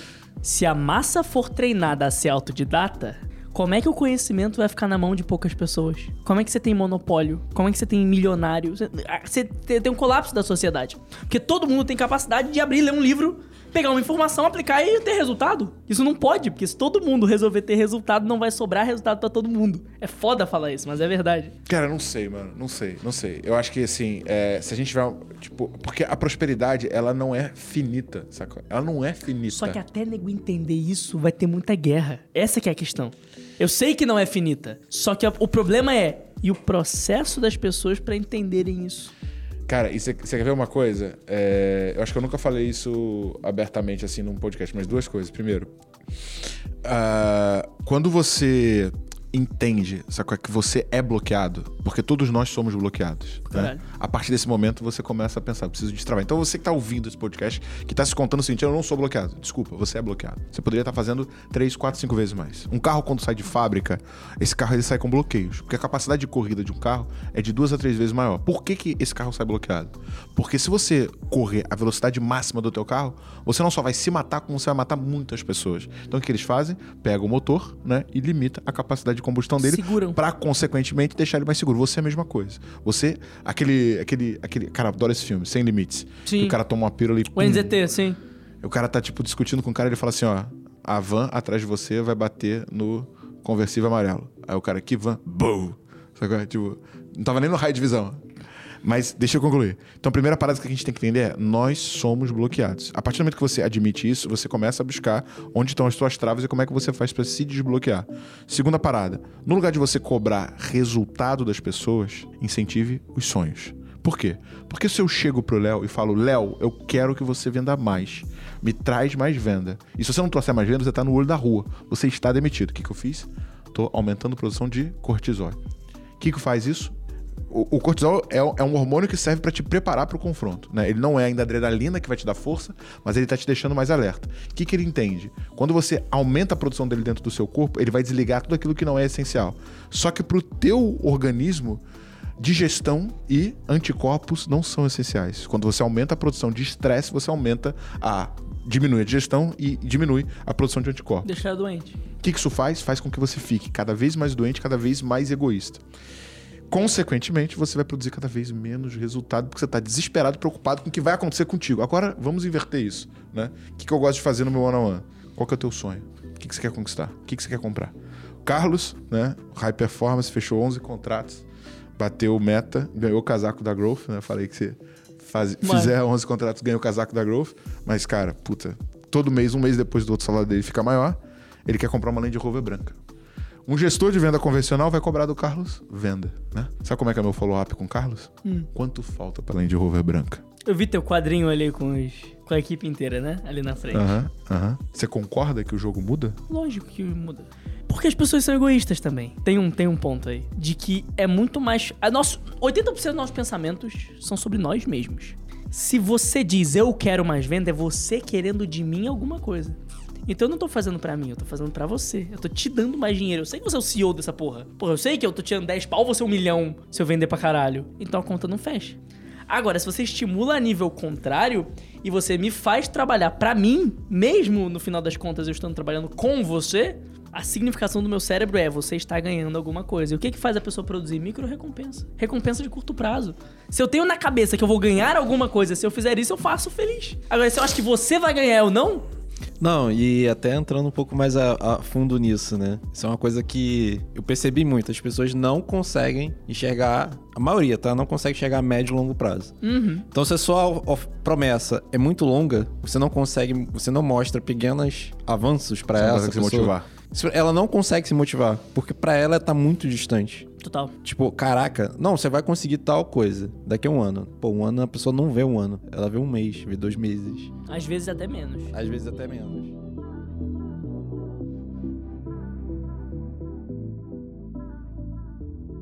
Cara, e, e pensa no seguinte, né? É, aí tem um, tem um efeito negativo em relação a isso que a gente tá fazendo, tá? Do, no 2x, do, porque a gente criou, meu irmão, os Sim. Espartacos. Os caras são. Au, au, au! né? é isso a parada, né? É Leônidas ali contra o exército de Xerxes. E os caras estão tão treinados em ser consultivo, em tirar objeção, em prostração de voz, em senoide, que eles entram na venda de tal forma que assim, o cliente ele começa a aplaudir, sacou? Tipo assim, cara, É agora, ruim. ancoragem agora, cara! aí eu falei, aí o Carlos falou assim, cara, o que que eu faço? Porque eu começo a fazer as paradas e os clientes estão meio que comemorando o gatilho que eu tô usando. aí eu falei, cara, deixa ele assistir o seu show. E no final você brinca com isso. Aí ele começou a fazer ele, caraca, funcionou mais ainda, sabe? Isso é muito positivo. Mas tem um lado negativo que é a gente tem três vendedores em onboard e os caras estão olhando o que os malucos estão fazendo e os caras desesperados, tipo, mano, não vou chegar nesse nível nunca. E aí eu mostro assim: olha essa reunião do Carlos aqui há três meses atrás. E olha essa. Aí os caras ficam assim: caraca, não é a mesma pessoa. Só que qual que é o grande problema da maioria das operações comerciais que não consegue ter isso? Nego acha que o resultado veio da noite pro dia. Quanto tempo eu tô fazendo o Clube do Livro? Quanto tempo eu tô fazendo Kickstart? Quanto tempo eu tô fazendo treinamento? Quanto tempo eu tô fazendo roleplay? Total. One on one. Cara, mês passado eu fiz um call com esse cara que eu chorei, maluco. Eu falei assim, mano, nunca vi essa porra ficar tão difícil, cara. Tá cada vez mais difícil. E aí, cara, quando tudo tá dando certo, dá uma porra, explode uma bomba numa parada que não tem nada a ver. E você fala assim, caralho, agora que eu. Sabe que, porra, que o negócio vai acontecer, dá uma merda aqui, né? E o ponto que eu sempre bato, velho, é, tipo, equilibrar a visão de médio e longo prazo com a de curto e entender que não existe não dar certo. Existe você desistir antes do tempo. E ponto final. Total. E aí entra o processo da gamificação. Qual que é o funcionário ou colaborador que trabalha melhor? É o cara que tem uma experiência de trabalho mais gamificada. Onde é que tu passa 12, 13, 14, 28 horas errando, Rindo. feliz? Videogame. Por quê? Pequenas recompensas. Então tu morre pro mesmo boss 15 vezes, fica puto, mas sabe que vai pegar uma espada flamejante quando passar aquele boss. Como as pessoas não ganham a longo prazo na cabeça delas, o que, que você tem que fazer? Uma jornadinha do herói. Tem que criar uma jornadinha pra ele. Em que conforme ele vai vencendo bosses, ele vai ganhando achievements. E ele ganha recompensa cada vez que ele ganha o mini boss, até que ele tem que vender o boss final, que é tipo a meta do semestre. Cara, isso é do caralho. E aí ele pensando ganha uma viagem pra Maldivas. Tipo, ah, tá bom, se você vender um milhão, você ganha uma viagem pra Maldivas. Sei lá, um exemplo assim. Mas se você vender 10 mil, você ganha um pastel. Exemplos assim, né? O cara vai ganhando pequenas coisas ao longo da jornada. Você tem achievements a serem desbloqueados. Aí você engaja o cara. É igual arte marcial. O faixa branca quer virar faixa preta. Só que ele sabe que pra virar faixa preta ele vai demorar muitos anos. Então a recompensa dele tá em virar faixa azul e mandar no faixa branca. que já não é mais o pior, né? Então tu vai criando isso, tá ligado? Exatamente, ele não é mais o faixa branca que nem a gente. Ele já é o faixa azul, ele já pode ensinar uma coisa em outra. Então você vai criando esse processo de gamificação. Do cara ver o trabalho dele como um jogo. O cara ver o trabalho dele como um videogame que quanto mais ele fizer, mais ele vai ganhando. Caraca, a gente tem que desenhar isso, mano. Tá ligado? Aí pronto, aí o cara trabalha feliz pra caralho, porque ele vai ganhando pequenas recompensas. E criar status, né? Pros resultados que ele conquista, Exatamente. que nem o faixa azul em cima do faixa branca. Igual o faixa azul em cima do faixa branca e brochezinho, botãozinho, plaquinha. Plaquinha Hotmart é isso. Cara, a gente tem que criar isso tanto internamente quanto dentro do 10x, mano. E começar a reconhecer a evolução dos caras e criar mecanismos de recompensa, porque isso vai inclusive ajudar a gente a fazer o cara executar mais, com mais vontade e ainda vai produzir mais casos de sucesso que torna mais fácil ainda vender. E, ele, e o teu customer service, no geral, vai ficar melhor. E o user experience também, porque você vai criando toda uma experiência, uma experiência personalizada. Que o cara recebe uma plaquinha, recebe um cordãozinho, recebe um não sei o quê. E as pessoas vão começar a ter status com aquilo ali. Eu tenho uma plaquinha de 10 milhões, você tem a de 1 milhão. Aí o de 1 milhão que é até de 10 milhões, e o 10 milhões posta no Instagram. Aí vem mais três amigos dele e falam que plaquinha é essa aí? Ah, não, é do curso do Thiago. Ah, deixa eu comprar. Você vai criando um processo natural da tua marca se divulgando sem você precisar fazer nada, só porque o teu cliente tá muito feliz. Então qual que é o segredo pra você fazer dinheiro pra caralho? É deixar a porra do cliente feliz. Simples. Tá ligado? É só isso. Cara, mas indo na pegada, assim, né? é, a gente hoje gera oportunidades qualificadas de diferentes canais. Né? A gente tem o nosso canal de outbound, prospecção, nós temos o nosso canal de tráfego, inbound, produção de conteúdo, mas a gente não tem um canal de comunidade. Como é que eu monto uma comunidade? Três passos.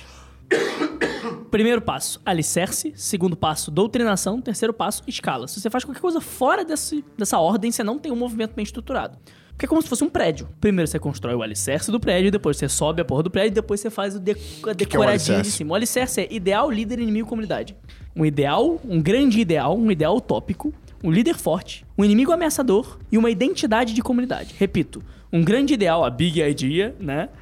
um líder forte, que vai representar essa big idea, um inimigo ameaçador, que tem que ser mais perigoso que o líder, porque senão não precisa ter a comunidade, o líder vai lá e derrota sozinho, e uma identidade da comunidade, uma identidade de pertencimento. Definiu essas quatro coisas, você vai definir depois dessas quatro coisas o nome do movimento. Afinal, o que não tem nome, não existe. Foi certinho no corte, eu não tô entendendo por que, que tá tocando, mas. tá tudo desligado aqui, ele continua tocando. Mas é bom, é, o- é pra. o corte. É pra, é pra avisar o corte. Aí o que acontece? Isso é alicerce. Então, alicerce, grande ideal, líder forte, inimigo ameaçador, comunidade unida, certo? Identidade. Beleza, definiu alicerce, definiu o nome do movimento. Aí existe o processo de doutrinação. E o principal, e a primeira parte do processo de doutrinação chama-se Primal Branding. O que é Primal Branding? Gênesis, crenças, ícones, palavras sagradas, rituais, descrentes e figura de liderança. História de criação. Gênesis, sua história, que cria procedência. História de criação cria procedência. Procedência cria confiança. Se eu sei de onde Tiago vem, muito mais fácil confiar em Tiago. É igual quando você chega na casa da tua namorada e o pai dela pergunta pra você: De onde você vem, moleque? O que, que tu faz da vida? O que, que ele quer saber? Teu Gênesis, tua história de criação, pra ver se ele confia ou não em você. História de criação, isso é de doutrinação de comunidade. Você doutrina primeiro com história de criação. Dois, você doutrina com crenças. Você grita pra porra do mundo e pra tua comunidade interna o que, que você acredita. I have a dream. I have a dream e I have a muitos dream. E a porra toda é dream e assim, e é, é- é verdade absoluta. O líder tem que ter convicções e call to actions, não é eu acho. É assim, porque as pessoas seguem, elas só estão esperando alguém dizer é assim pra elas falarem é mesmo. Na verdade é assim que funciona a pessoa. E aí crenças, você doutrina pelas crenças, capta pelas crenças e você fideliza pelo quê? Pela linguagem, pelas palavras sagradas e pelos rituais. Palavra sagrada é o quê? Idioma. Qual que é o ponto de maior identificação de um país? Quando você chega na França e o francês fala francês, e você fala francês com o francês, o francês fica feliz contigo, não fica? Sim. Palavras sagradas. Idioma de identificação interna. Bordões, piadas internas, coisas que só tá- quem tá dentro entende. Isso são palavras sagradas. E rituais. Coisas que você repete sempre, que a audiência passa a repetir sempre junto com você. E dopamina, dopamina, dopamina, dopamina. E aí, os dois últimos pontos. Fechou o corte. Dois últimos pontos. Atenção. dois últimos pontos. Os descrentes e o papel do líder. É diferente do líder que é definido. Agora é o, é o líder como liderança. Quem são os descrentes? Haters. São necessários descrentes para existir crença. Tem os crentes, os insiders, e os descrentes, os outsiders. Como é que eu vou, eu vou botar no cu de quem é a merda de todo mundo? Do inimigo comum. Mas o inimigo comum é muito poderoso. Óbvio que tu tá no cu dele. Mas e as pessoas pequenas? Que eu posso usar de exemplo pra quem tá dentro da comunidade e falar: olha, sabe aquela tua tia que chega pra você e fala assim, ó. Ó, Tiago, se tu não estudar, vai ficar igual teu primo que foi pra droga. Ó, teu primo tá preso. Isso é o descrente da comunidade da sua família. É sua tia dizendo, ó, se você não seguir o que eu falo, você vai virar aquela merda lá. Isso é o descrente, é o hater. Você usa o hater pra isso. Pra servir de exemplo negativo das tuas crenças e também pra ele ficar te divulgando à toa. Porque o hater é muito mais fácil ele falar de você. Ele te odeia, né? E ele vai ficar falando mal de você. E a cada cinco pessoas que ele fala mal, uma vira cliente. Sacou? Cara, e sabe uma parada que aconteceu? Lá atrás, o André Diamante chegou pra mim e falou assim, cara, é, você tá, você tá muito café com leite, tá muito, tá muito cinza e tal. Fala uma coisa foda que você fez. Eu falei, cara, eu fui eleito o maior influenciador de vendas B2B do Brasil. Porra, é isso! Bota na sua bio que você é o maior influenciador de vendas B2B do Brasil. Eu falei, pô, cara, mas eu vou estar me autodeclarando e tal. Bota! Fica quieto! Aí eu fui lá e botei. Cara, tipo assim, passou três horas. Um amigo meu mandou uma mensagem de um grupo que eram todos os líderes de vendas de, de empresas de tecnologia. Aí ele falou assim: Cara, olha só, acabaram de jogar um, um print do teu perfil do LinkedIn e tá todo mundo rindo dentro do grupo. Porque você botou que você é o maior especialista de vendas B2B do Brasil. Eu falei, aí quantas vezes falaram do meu nome nesse grupo? Aí o maluco, é, você, tá- a, a estratégia funciona. Continua. Então esse é o game do descrente. O descrente é o cara que vai fazer isso pra você. Ele é o terceirizado. Ele é o teu marqueteiro terceirizado. Você, ele, ele fala mal de você de graça. Tem noção do quanto você perde de investimento em tráfego? Só de ter gente falando mal de você de graça? Porra, o cara tá evangelizando tua marca por aí, cara. E aí você tem o líder, a figura de liderança do líder. Infoprodutor, por que, que não vende? Porque é professor e não é líder. Chefe de empresa, por que, que não tem funcionário engajado? Porque é chefe, não é líder. Então a liderança vem do auctoritas atis, do latim autoridade, que é o quê? Governar pelo ato. Autoritas atis, o autor de um ato, é quem faz. Então o líder tem que representar arquetipicamente, aí entra aquele papo, os ideais, as crenças, tudo que o movimento representa, o líder tem que representar.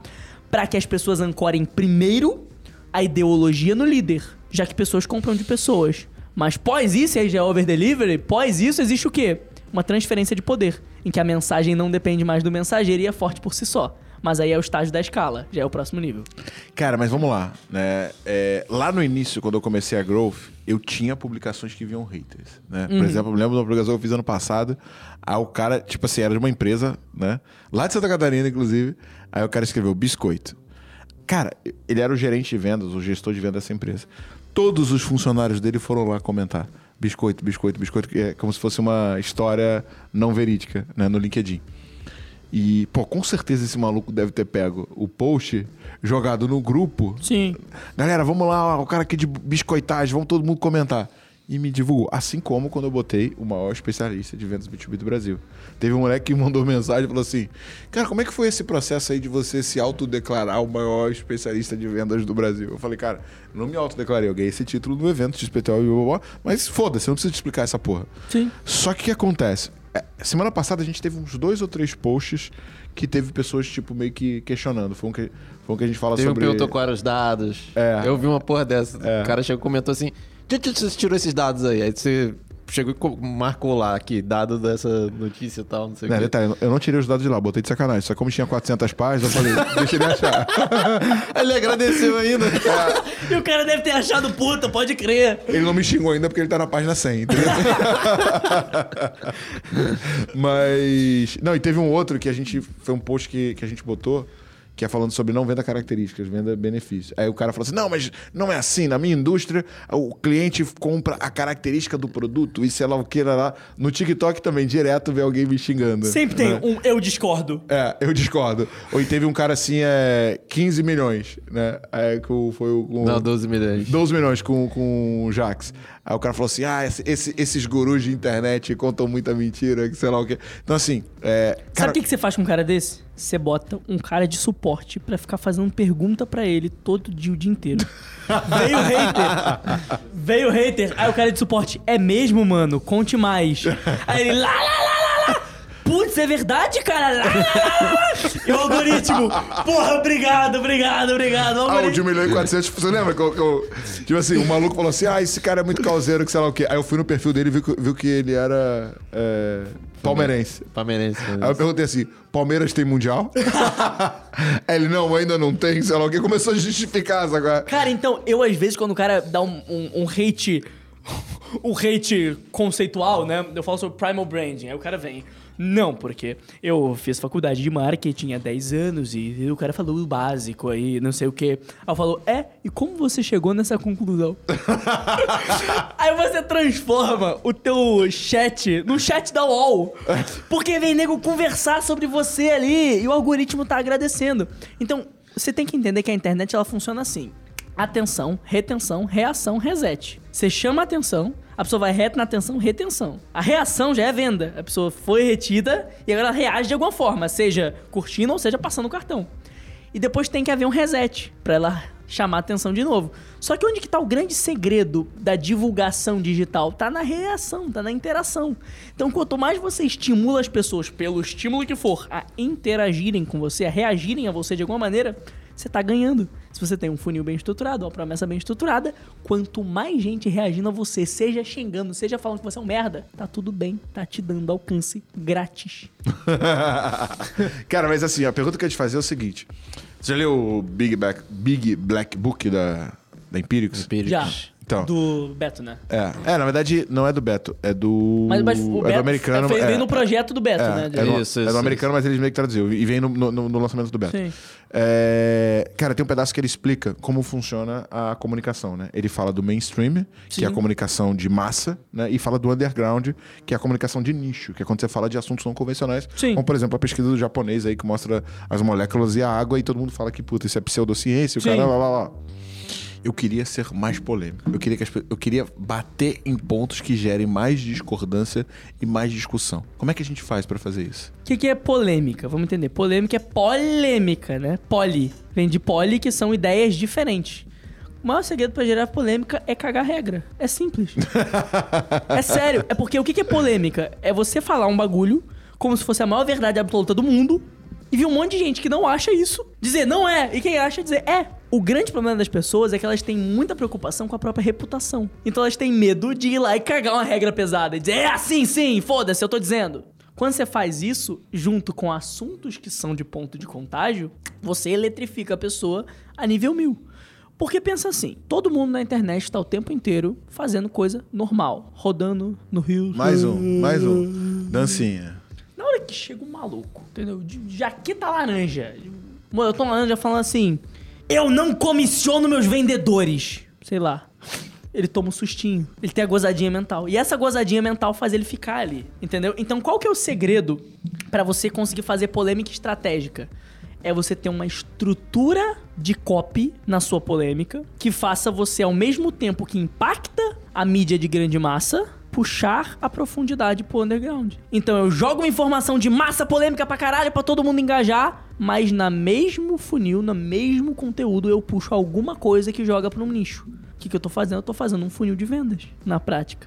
Eu tô jogando uma coisa que eu sei que tem potencial viral, que é um ponto de contágio, que é uma polêmica muito forte, pra muita gente ver, muita gente reagir, e só os que eu quero pegarem aquela chavinha, aquela coisinha que eu soltei ali e que só meu público entende. Por exemplo, é você pegar uma coisa que todo mundo acredita ser verdade absoluta E quebrar. e falar que não. E com a maior cer- certeza do mundo que não é. Mesmo que seja, você diz que não. Tráfego pago é coisa de gente burra. Tráfego pago não funciona. Pare de investir em anúncios. Se você não tiver um processo de venda estruturado e lá, lá, lá, lá, lá, lá, lá, você vai estar gastando muito no lead sem precisar.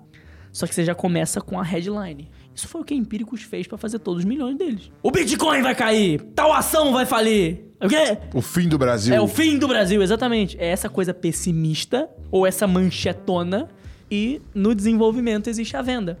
O lance é, o que que faz engajar? Putaria, coisa engraçada, incongruência, que é isso, é você falar uma coisa que não faz sentido de propósito pra engajar, tá ligado? Tu tirou isso do contágio? Discussão, é, é o contágio, mas é o contágio de uma forma mais português Mais bem sexy dizida. canvas. É, mais sexy canvas e mais português bem dizida, assim, sem precisar. O, o contágio, o Jonah Berger, ele é muito técnico em algumas coisas. É, é muito baseado em pesquisa. né? Exatamente. E eu já sou mais empírico na coisa. Tipo, eu sei que traveco engaja, por exemplo. E não tem traveco, mas traveco engaja. Vai, vai no teu Instagram e fala de travesti. Qualquer coisa sobre travesti, você vai ver que vai engajar. Não, o, o risco é você não ser cancelado, né, cara? Mas aí que tá. Cancelado por quem? A gente volta àquele rolê. Se você quer viver de polêmica, se você quer ser mais polêmico, você vai ter que se acostumar com cancelamento. E treta. Tipo, que nem o Ryan faz o falar mal de alguém. Cara, treta, o que que eu acho? Que você não deve se queimar com pessoas, você deve se queimar com ideias de pessoas. É diferente, você ataca uma ideia da pessoa. Se ela ficar putinha, fico, por exemplo, tu viu o Thiago Fint falando mal de mim ontem? Não. Não. Que Ele aconteceu? falou mal de você? Falou. Posso explicar? Pode. O que aconteceu? Basicamente, ele repostou um vídeo meu, deu falando que sertanejo é música de corno. Muito obrigado, Thiago. Tamo junto. É isso aí, sertanejo é Sério, música de corno. stories? É, Será que ainda tá stories. lá? Não, não tá mais. Foi ontem, antes, de anteontem pra ontem. Só que depois ele assistiu outras partes do podcast. E tem uma parte do podcast que tiraram de contexto, onde eu digo que grande parte do resultado do Thiago é por conta do audiovisual. E bato palma pro Dudu. Ele ficou puto, porque eu acho que não se sentiu reconhecido. E eu, eu contratei o Dudu, eu escrevi todos os roteiros, eu sou meu próprio copywriter, eu sou meu próprio ônibus, eu sou meu próprio customer service, eu sou minha equipe inteira. Ele foi lá, falar, falar, falar, se reafirmar, tá ligado? Aí eu entrei na brincadeira. Falei, ah é? Já que vocês querem treta? Cansei então. Vou revelar os mais podres de uma vilão do digital. Aí fui fazendo toda uma cópia como se o vilão fosse o Fint. Dizendo, ele mostra uma vida que não existe, ele engana pessoas, ele passa a perna, o nome dele é ego. tá ligado? Aí, quebrei. Qual que é o negócio? Eu não, ataque, não fiz nenhum ataque direto ao Finch nisso aí. Só que rolou uma polêmicazinha que me deu 5 mil seguidores em um dia. Só que é legal essa parada, é assim, tipo, o que, que eu acho que, que é o desafio? É falar aquilo que tá todo mundo de saco cheio, que todo mundo já sabe e que não aguenta mais ver, né? Eu tava com o John Freitas, né, que é ex-gerência Gran e tal, e aí ele falou assim, ó, cara, dá uma olhada aqui nesse maluco aqui. Aí abriu. Tipo assim, abriu cinco malucos que lançam, né? Aí o primeiro, Stories, Rolex, Lamborghini, viagem pra, pra Dubai. Aí entrou no segundo, ó, Dubai, Lamborghini e Rolex. Aí entrou no outro, Lamborghini, Rolex. Isso, tipo assim, sempre brincando com essa provocação da ganância, né? Exibindo uma vida que, cara, não sei se você sabe, mas tem maluco que aluga jato pra fazer criativo, tem nego que aluga. é, eu tenho Rolex, contato de aluguel de, de McLaren em Floripa, que um monte de gente aluga. Rolex, carro, pra projetar uma vida que não existe e tentando criar a expectativa nas pessoas de que é fácil chegar naquela vida, que basta você comprar o meu curso, você vai ter a mesma vida que eu, porque eu era um fudido, arrasado, que agora tenho essa vida. né? Então, bater nessas teclas que aumentam o nível de consciência da pessoa e mostrar, cara, você está sendo manipulado e É você muito bom. tá virando é, gado na mão de quem sabe fazer copy e criar estratégia, por que, que você não para de ser bando, né? Não para de ser manada e começa a liderar o que você pode fazer onde você tá? Só que você vai tomar muito hate muito pesado se tu começar a fazer isso. Porque essas pessoas vão se doer, Que sacou? nem aconteceu contigo com o Fins. Exatamente. A pessoa vai se doer se você for lá e for falar no bastidor dela. Ela vai se doer. E é natural que se doa. Eu acho que assim, o cara que se dói é aquela história.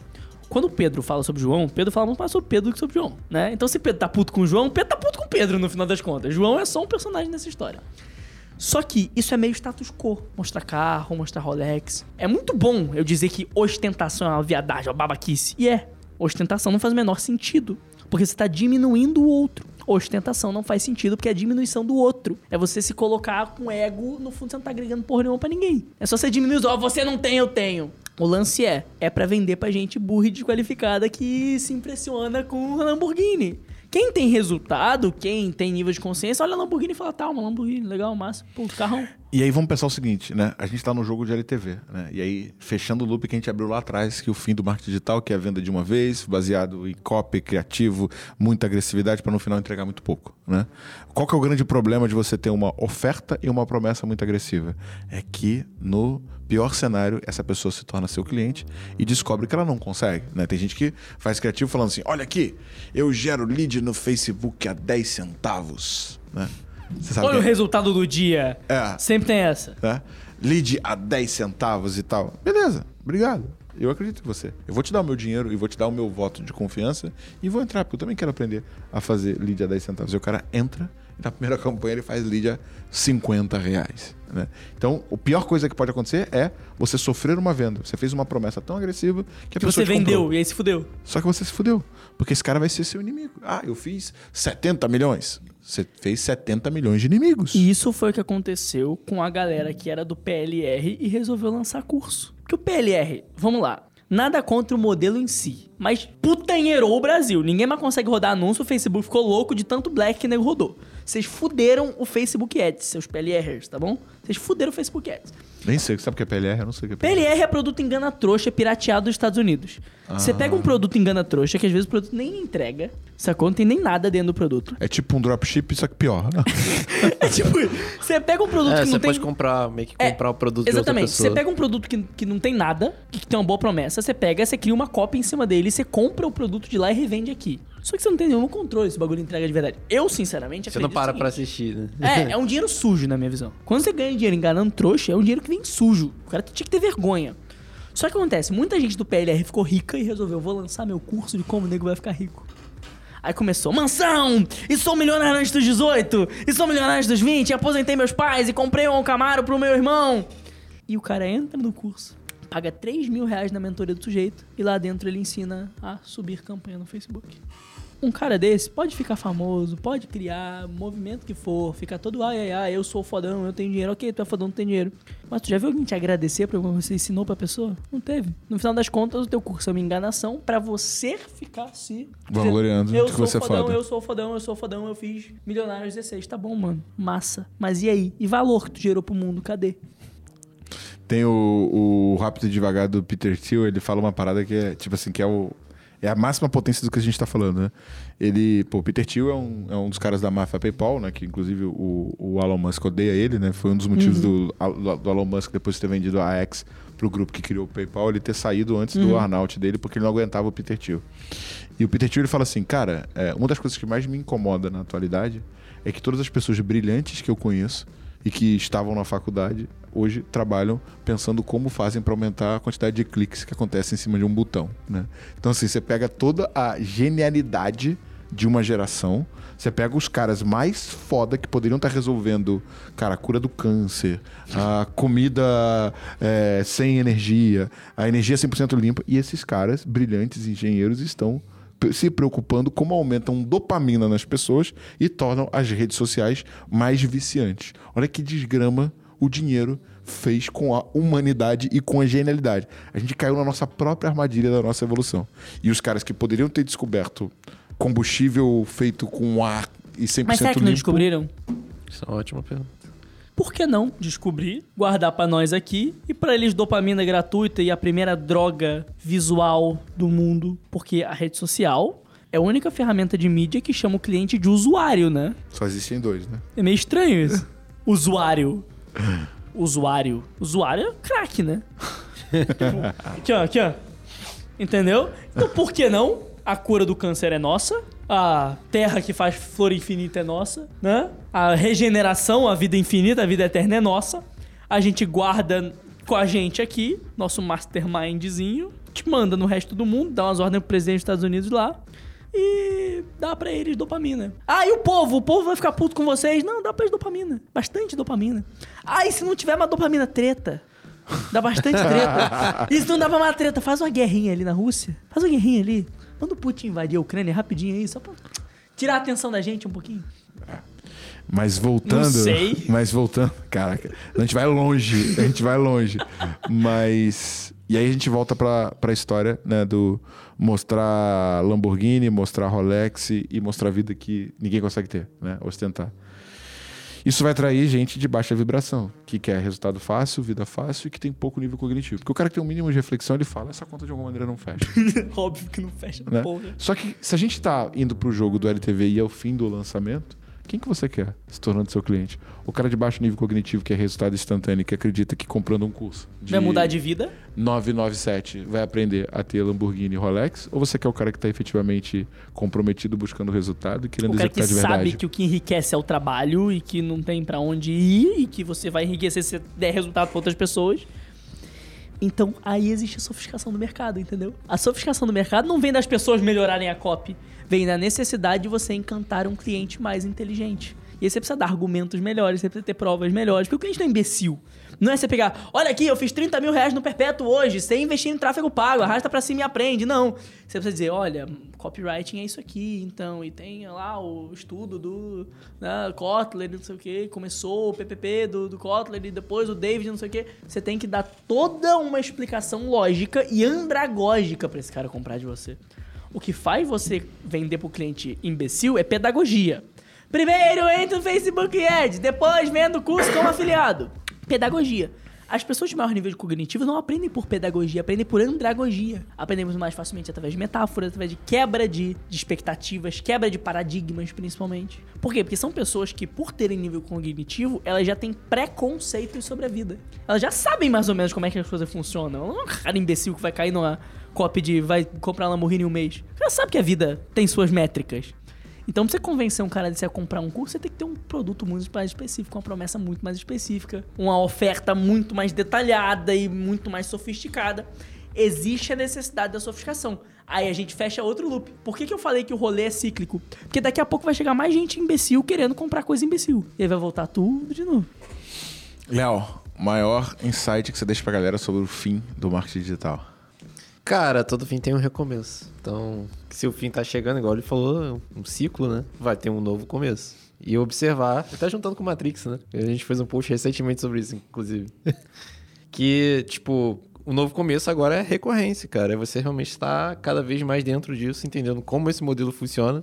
E, inclusive, se você quiser ajuda pra fazer isso, a gente te ajuda a fazer isso.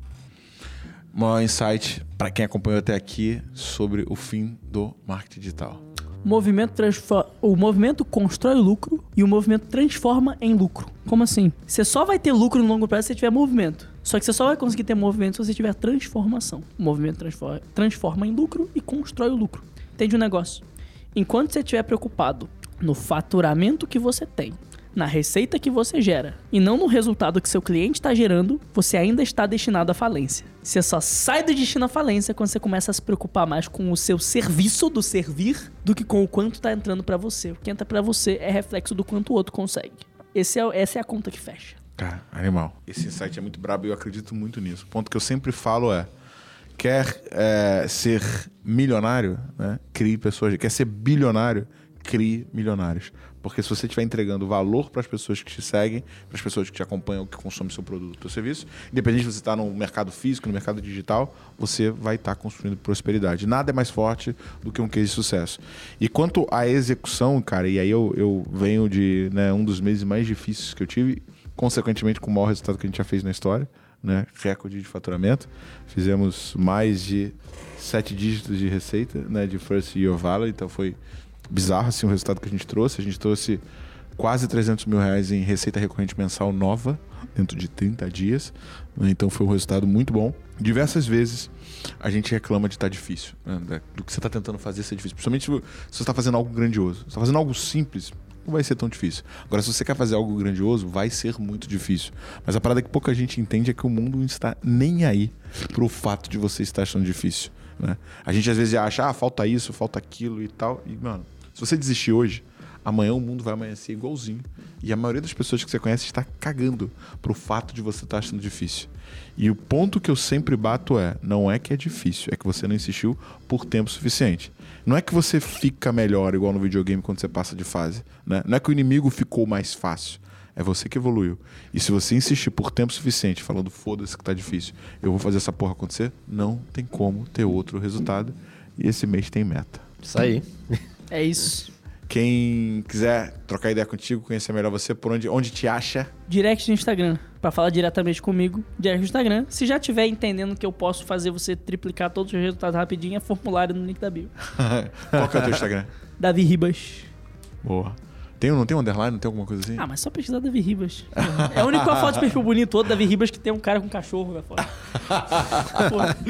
Léo, quem quiser trocar ideia contigo, como é que te acha? LinkedIn, leonardo.alexandre.si. Bom, Thiago.reis com th.gm, Instagram e TikTok, tá? Thiago Reis Growth Machine no LinkedIn. Você que chegou até o final, tá decidido a ir para um outro patamar. Cara, agenda um diagnóstico gratuito. Você pode tanto aqui na descrição desse episódio, quanto jogando Growth Machine no Google, você vai achar o nosso site.